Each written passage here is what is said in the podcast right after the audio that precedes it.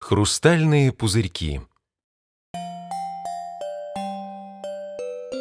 Мари очутилась перед высокими хрустальными воротами. Она хотела было подумать как следует о том, что же это за созвездие и где она очутилась на сей раз, но мерцание хрустальных ворот завораживало ее, и она неспешно подходила к ним ближе и ближе. Ворота казались очень хрупкими, а их вершина была украшена драгоценными камнями разных оттенков, от сверкающего сапфира до пылающего рубина. Но самое удивительное, конечно же, пряталось за этими воротами. Мари поспешила отворить их и тут же ахнула. Кругом все сияло, сверкало и переливалось хрустально-бриллиантовыми оттенками, а в воздухе пахло сладкой ватой и корицей. Войдя в город, Мари ощутила спокойствие и умиротворение. Перед ней раскинулся поистине удивительный вид. Улицы города были усыпаны хрупкими хрустальными пузырьками. Мари была очарована. Каждый пузырик напоминал маленький мир, внутри которого виднелись волшебные сады, дома, причудливые изобретения и даже сами жители, похожие на буквы алфавита – с большими добрыми глазками на макушке. Они были настолько прекрасны и нежны, что казалось, будто они созданы из капелек утренней росы.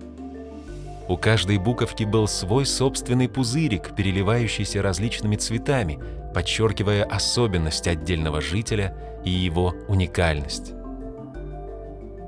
Мари шла по улицам этого удивительного созвездия, восхищаясь красотой и безопасностью хрустального города – Фигурка оригами, похожая на две соприкасающиеся ладони, порхала как бабочка, садясь то на один пузырик, то на другой.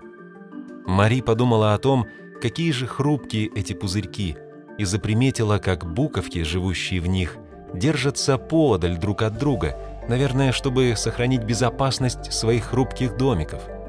Вот только как же они создают что-то общее, если каждая буковка живет в своем отдельном пузырьке? Подумала Мари и тут же решила расспросить об этом жителей поистине необычного хрустального созвездия. Простите, госпожа Ю. Что такое? Простите, что отвлекаю вас, многоуважаемая Ю, но очень хочется узнать у вас, как же вы делаете что-то вместе, если каждый находится в своем отдельном хрустальном пузырьке? Иконка на плече Мари словно бы тоже подалась вперед, прислушиваясь к ответу госпожи Ю. Видишь ли, Мария, наши хрустальные пузыри – это символ безопасности. Внутри каждого пузырька мы создаем собственный мини-мир, где можно быть собой, раскрывать свои таланты и неповторимость.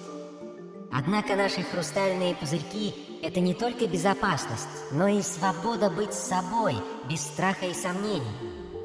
Каждый пузырек – это наша уникальность, дар и индивидуальность. И, конечно же, мы должны ее беречь и охранять собственным внутренним светом. Мари и иконка на ее плече немножко сконфузились. Девушка понимала, что быть самим собой – это тоже своего рода безопасность. Но жить и творить в хрупких хрустальных пузырьках, подобных вакууму, и не иметь возможности обменяться с другими буковками, чтобы создавать что-то еще более прекрасное. Это все же проблема, над которой стоит всерьез подумать. Но как же сделать так, чтобы и помочь очаровательным буковкам объединиться, и все же сохранить их уникальность, безопасность и красоту пузырьков?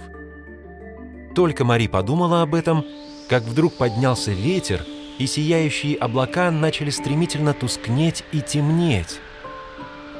«Виктор», — сказала с досадой Ю и поспешила перекатить свой пузырек под навес из скал. Кругом все жители созвездия то и дело кричали «Виктор! Это Виктор!» и незамедлительно прятались в укрытии. Мари совсем не понимала, что происходит, но, почувствовав всеобщее волнение, тоже поспешила за госпожой Ю в убежище. «Госпожа Ю, кто же такой этот Виктор?» Не время, Мари! Закрой глаза и прижмись как можно крепче к скале. Нужно вот так посидеть здесь, пока все не уляжется до утра. А утром я все расскажу тебе. Мари тут же последовала совету госпожи Ю, зажмурила глаза, прижала к себе иконку и постаралась поскорее уснуть, чтобы завтра с самого раннего утра непременно разузнать все-все о том, кто же такой этот Виктор и почему все буковки прячутся от него в укрытие.